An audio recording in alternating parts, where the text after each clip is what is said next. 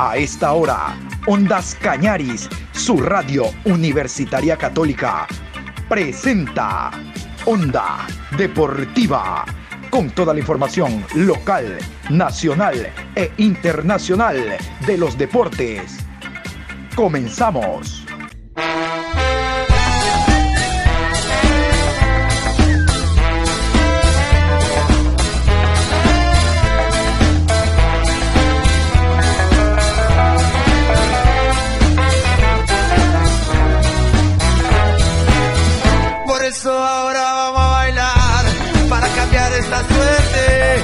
Sabemos gambetear para ausentar la muerte. Vamos a bailar para cambiar esta suerte. Si sabemos gambetear para ausentar la muerte. Hola, buenas tardes, Juan Pablo, ¿cómo está usted?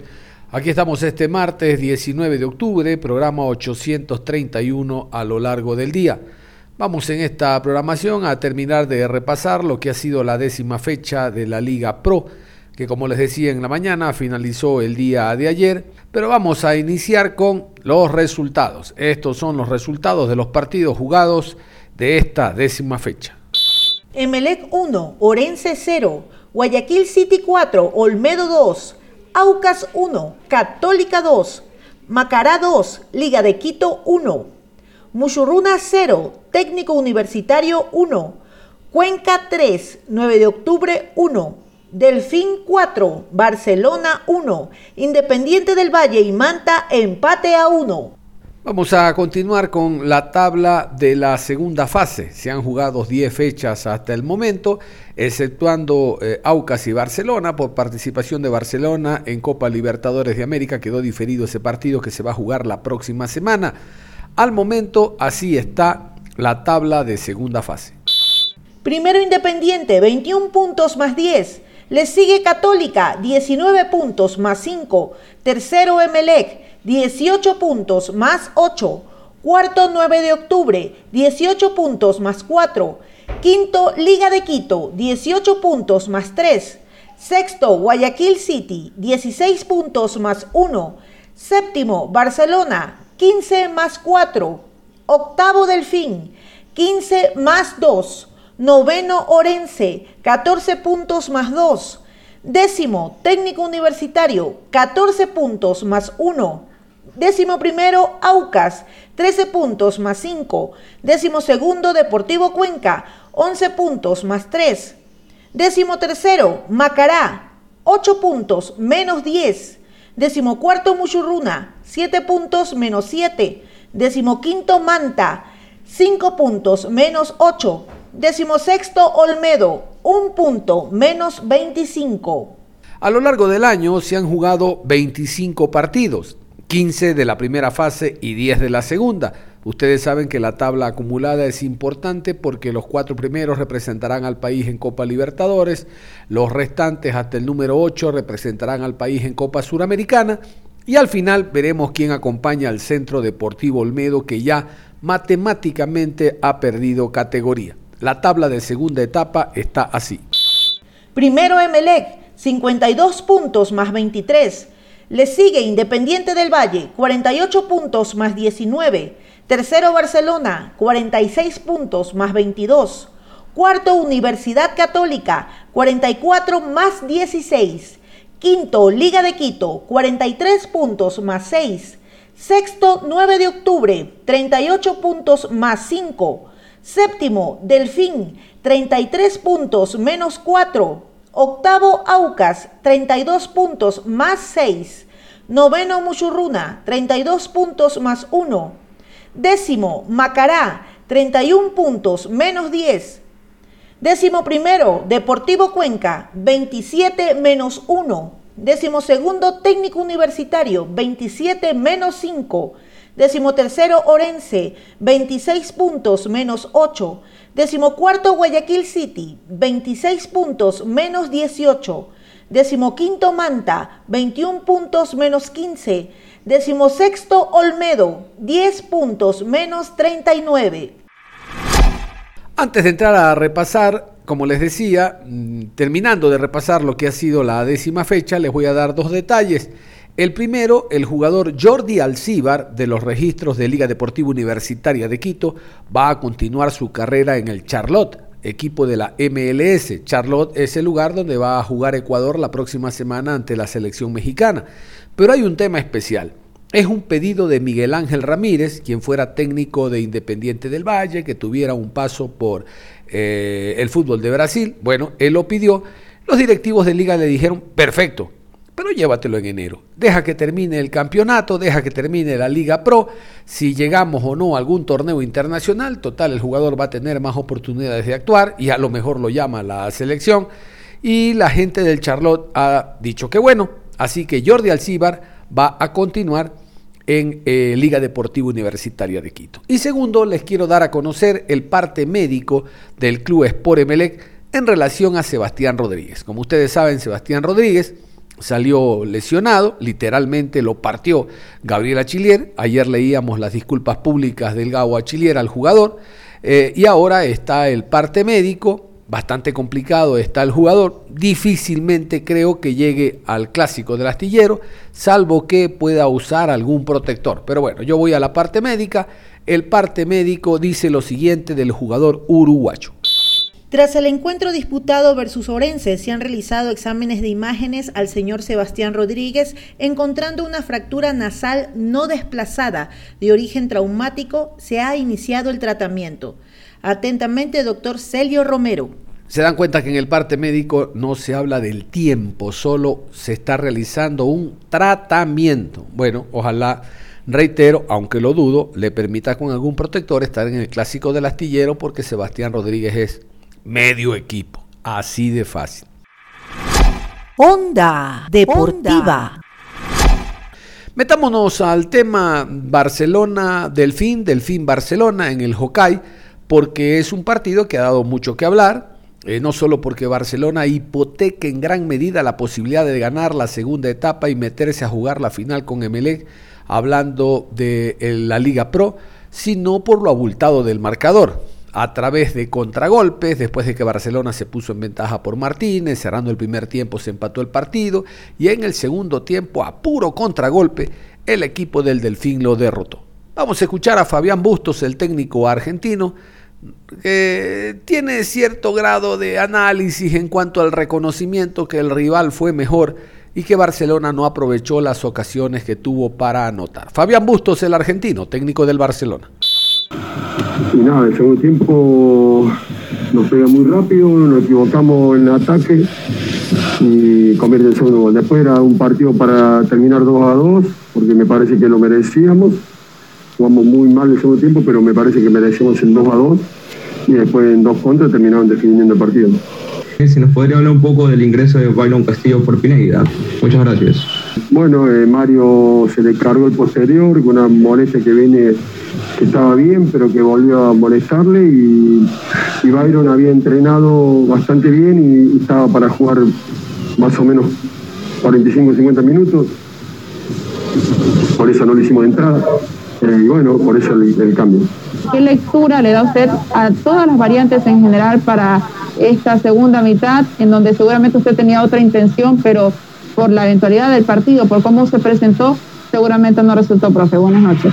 Eh, a ver, me decimos ganar el primer tiempo, me parece que por uno o dos goles hay una, una mano clarísima de Hernández, abierta, eh, y terminamos empatando en la última jugada del primer tiempo.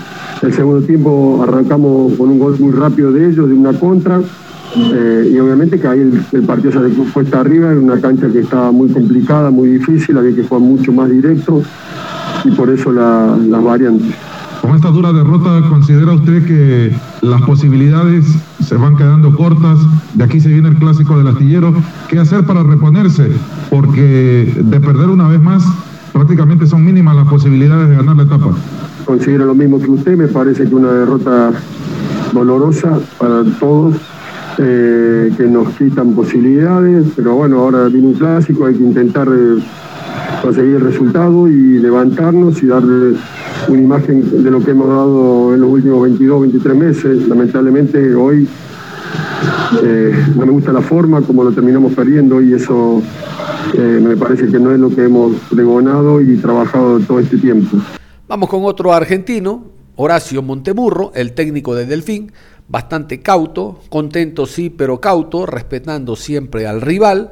Él eh, intentó sacar provecho de las falencias que tienen los clubes, obviamente, y de ese deseo, de esas ganas que tenía de Barcelona de anotar, se fue al ataque y aprovechó los espacios a pura velocidad, a puro contraataque.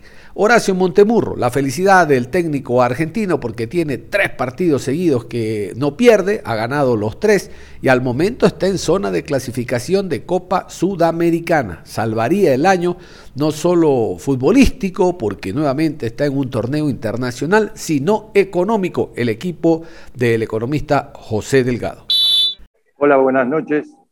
Mira, no me imagino, no, no creo que vuelva a ocurrir o va a pasar mucho tiempo para que, un equipo, como decís vos, de la costa eh, pueda tener una diferencia de cuatro goles con un equipo tan grande y tan poderoso como el Barcelona, con un cuerpo técnico muy experimentado, la verdad, grandes personas, pero yo planifiqué el partido para ganarlo. La verdad, con el cuerpo técnico, los jugadores, estuvimos estos días mirando y viendo por dónde podíamos lastimar y, y bueno, ellos tienen un poderío muy grande y yo también, mis jugadores tienen un poderío muy grande y lo están demostrando, gracias a Dios. Con los jugadores en el entretiempo, porque en el segundo tiempo vinieron los goles.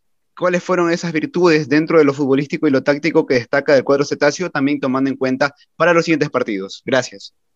Hola, ¿cómo estás? Bueno, muchas gracias por, por el saludo. Y el, segundo, el entretiempo, la verdad que apretamos un poquito por donde pensábamos con el cuerpo técnico que nos podían lastimar, que era por la parte central lo tiramos un poquito más atrás a, a Alman y ahí cubrimos la parte. Y bueno, yo sabíamos que, que, de contra somos muy, muy peligrosos y lo que les pedí a mis jugadores es que, que el uno a uno que nos habíamos traído en el entretiempo manténganlo, que en cualquier momento le tengo mucha fe a este equipo y a estos chicos. Ahí tenemos lesionado y tuvimos que hacer cambios a los 12 minutos y bueno, los chicos con un orden táctico impresionante. ¿Y cómo seguiré manteniendo esto ya en la recta final, donde ya solo quedan pocos partidos para definir toda esta segunda etapa y la tabla acumulada respectivamente?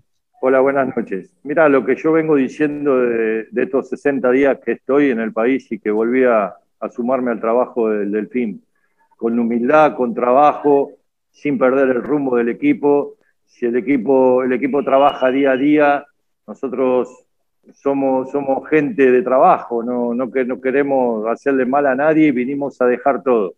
Mi cuerpo técnico está en todos los detalles y gracias a eso puedo leer, puedo ver bien mejor las cosas. Los chicos están a la altura del torneo y eso es lo que yo, lo que yo realmente viví y sentí cuando vine a Ecuador. Diagnóstico de Cangá y de Hernández, profe, si, si ya tienen el diagnóstico de cómo ellos están. Gracias. Sí, hola, ¿cómo te va? Buenas noches. Bueno, muchas gracias. Sí, Luis tiene, una, un pequeño 15 de, rodilla que fue que le pegó la pelota en la punta del pie, por eso no pudo seguir más y bueno, lamentablemente tuve que sacarlo lo más rápido posible porque no podía pisar, pero ya está, no tiene nada grave. Y la parte de Hernández se contracturó de tanto ida y vuelta, el, el trabajo que hizo Hernández fue fabuloso, no solo marcando porque tenía que ir y venir y atacando y estando atento, entonces hizo un desgaste muy grande, los volantes por afuera Onda Deportiva. Vámonos a otro encuentro entre clubes ambateños. El equipo del Musurruna, actuando en Echaleche, cayó 0 por 1 ante el técnico universitario. El gol de técnico universitario lo anotó Manuel Mejía. Oiga, el tema de Mejía es importante. Mejía anotó en el empate a 1 en Sangolquí ante Independiente. Mejía anotó en el 1 a 0 ante el Emelé en el Bellavista. Ahora Mejía anota en el 1 a 0 ante Musuruna en Echaleche. Siete puntos le ha dado a este joven que a comienzos de año, bueno, no tan comienzos de año, estaba a punto de mandarlos a, a Chacaritas, mandarlo a Pelileo, lo querían mandar a otro lugar. No encajaba en, el, sistema, en lo que quería el director técnico, pero hubo muchas voces de que lo esperen, que lo aguanten, que le den otra oportunidad y miren cómo les está respondiendo el jugador Mejía. A todo esto, les cuento, el día de ayer se conoció desde Ambato que el doctor Luis Alfonso Chango les bajó el 10% de sueldo a todos los jugadores y a Cumbicus le dijo, busca equipo pero Cumbicus va a continuar en el plantel porque todavía no hay quien se haga cargo de, de, de, del equipo del Ponchito. Bajarle los sueldos es decirle a los jugadores y al técnico, oye, cualquier rato te vas. Así es el doctor Luis Alfonso Chanco. Vamos a comenzar con Juan Pablo Burch, el director técnico o el asistente técnico de Cheche Hernández. Hablo del cuadro ambateño. El, Rodrigo, eh, el Rodillo Rojo, que ganó 1 por 0 ante el Muchurruna.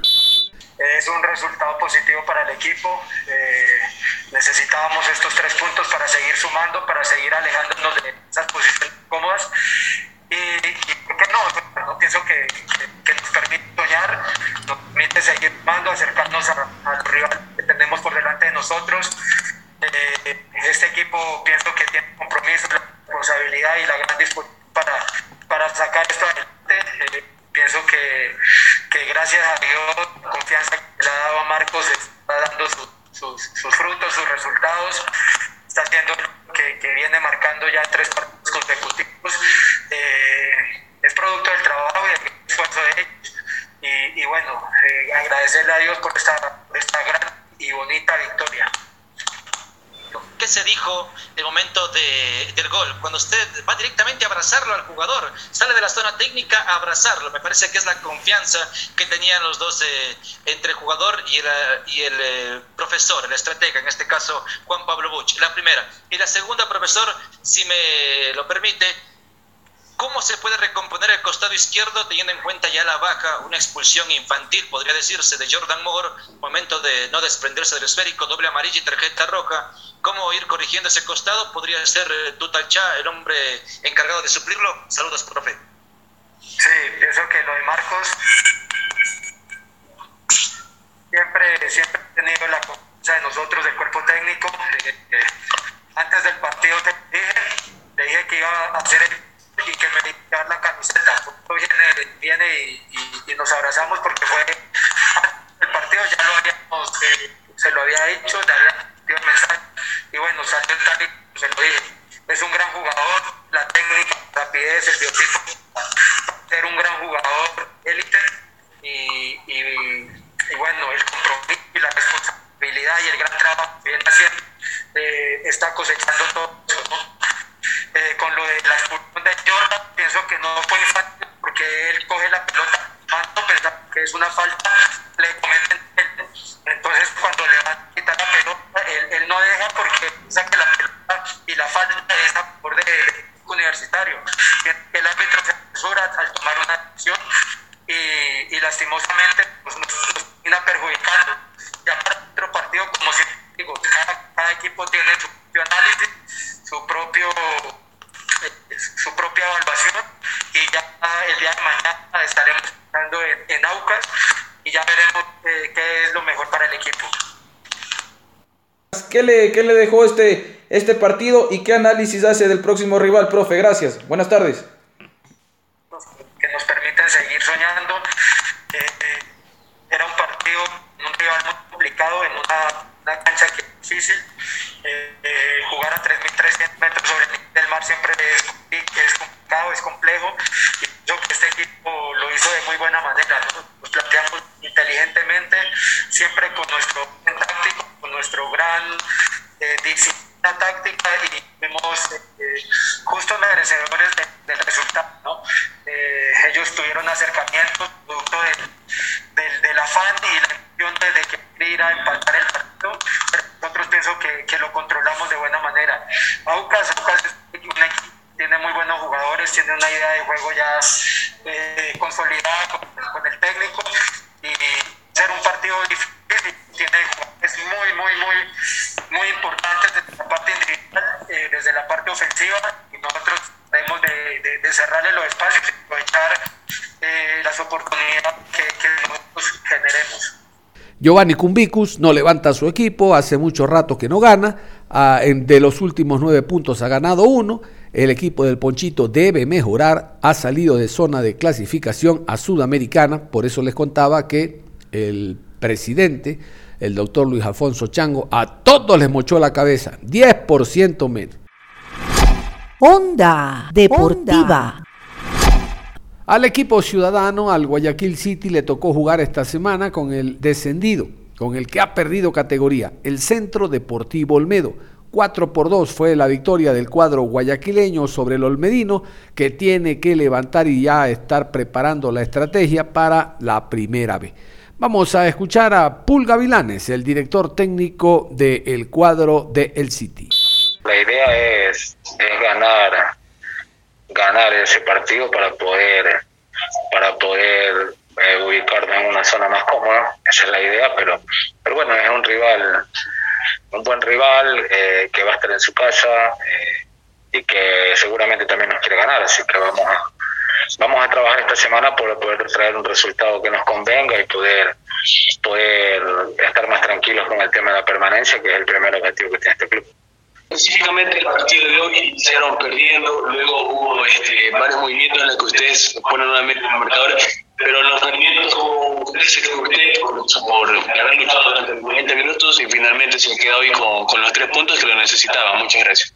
Bueno, primero valoro el resultado porque eran tres puntos que los necesitábamos de urgencia, ¿no? Y, lo, y los conseguimos. Eh, creo que la tensión nos costó un poco en los primeros minutos de saber que era una obligación ganar hoy. Pero luego nos fuimos asentando en el campo, creo que creamos las mayores situaciones de goles, creo que controlamos el partido. Eh, se veía que veníamos a, que podíamos marcar más goles, eso nos daba tranquilidad. Y, y creo que el control del partido lo tuvimos la mayor cantidad del tiempo nosotros hasta la expulsión, ¿no? Una vez que, que nos expulsan ese jugador, creo que tuvimos que volver a reconfigurar el equipo y tratar de, de, de, sostener el resultado que ya la teníamos en nuestras manos. Así que, que nada, positivo el resultado, muchas cosas buenas, muchas cosas que corregir y por suerte tenemos una semana para larga para poder trabajar el partido que, que es importante con nosotros allá en momento. Nelson Brito es quien se ha hecho cargo de ese muerto del Centro Deportivo Olmedo. Ya todo es experiencia simplemente para Brito. De seguro tiene la confianza de la nueva directiva que él se va a hacer cargo en primera vez porque difícilmente alguien que eh, tenga algún nombre, alguna expectativa, se va a hacer cargo de un equipo que ha perdido categoría. Bueno, en fin, Nelson Brito lo escuchamos. Eh, creo que nos sobró actitud, nos sobró entereza. Eh, acabo de felicitar a mis jugadores porque realmente hay que recalcar siempre la hombría de bien que mostramos en cada partido y creo que nos faltó un poquito más de acuciosidad en ciertos momentos, sobre todo cuando estábamos en ventaja. Creo que mantuvimos el balón, sostuvimos el resultado. Valoro mucho, repito, lo que se hizo, pero lamentablemente aún en el siglo XXI y con la tecnología que nos, que nos apoya tanto a los señores árbitros como a nosotros, pues tres goles no son legítimos. Y la verdad, no nos vamos a quejar porque somos, repito, varones y hombres de bien, pero sí molesta que perdamos un partido de esta forma. La verdad, mis jugadores están indignados, nosotros como cuerpo técnico también, los dirigentes igual, pero seguramente ustedes y nosotros ya revisamos eh, los goles, ¿no es cierto? Sobre todo el que jamás traspasa la línea de, de sentencia y sin embargo se validó. El penal que nos cobran tampoco existe. Eh, nosotros, repito, no estamos quejándonos, estamos eh, valorando el trabajo que hizo mi plantel. Y sobre esa base, pues vamos a seguir porque nosotros eh, no vamos a, darnos por vencidos jamás, no vamos a claudicar a pesar de todos estos errores. Eh, voy a hablar así, estos horrores que nos suceden paulatinamente al club, pero ventajosamente eh, siempre, como les acabo de decir a mis jugadores, salimos con la cabeza en alto porque hemos dejado hasta el último sudor en la cancha y eso creo que me limita a dar más comentarios. Eh, mencionaba el tema arbitral justamente, pero en la parte futbolística vimos que fue un partido eh, disputado, no hubo tanta superioridad. Aún así, ¿con, con, qué factores se queda usted y sobre todo corregir de cara a los próximos partidos? Muchas gracias. Estuvimos tácticamente muy, muy bien planteados en la, en la, cancha. Creo que tuvimos eh, la posesión del balón cuando debíamos tenerlo y sorprendimos en el momento adecuado. No, como ustedes habrán notado, no hemos venido a defendernos, hemos venido a hacer un partido en mitad de cancha, eh, hemos acortado el, espacio para que ellos no nos ataquen, sabíamos perfectamente eh, lo de Guayaquil City, todos los jugadores como tienen sus virtudes, pero también eh, tratamos de atacar en sus debilidades. La verdad, me quedo con la, la actitud de mis muchachos, la aplicación táctica, aún perdiendo el partido, fuimos ordenados, estuvimos de superioridad numérica, pues eh, dimos todo para poder empatar en ese momento y después, bueno, acortar distancias. Vuelvo a repetir, eh, valoro mucho el esfuerzo que se, hizo, que se hizo. Y de aquí en más, pues hay que corregir esos pequeños detalles, como el del tiro libre, por, por ejemplo, que no nos puede volver a pasar.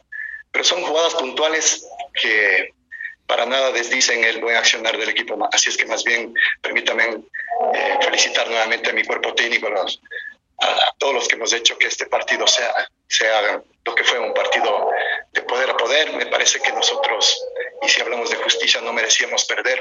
Quizás un empate hubiera sido satisfactorio para nosotros, pero eso no sirve, en el fútbol no cuenta, cuenta el resultado y el resultado dice que eh, fuimos perjudicados abiertamente. Y la verdad, eh, salimos con la frente muy en alto, repito, y felicitar a mis jugadores porque nuevamente mostraron la interés que están, que les caracteriza siempre. Así es que nada más que corregir esos errores y volver a empezar.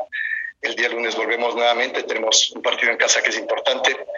Ustedes ya se dieron cuenta del potencial que tenemos y, sobre esa base vamos a, a, a enfrentar el siguiente protejo.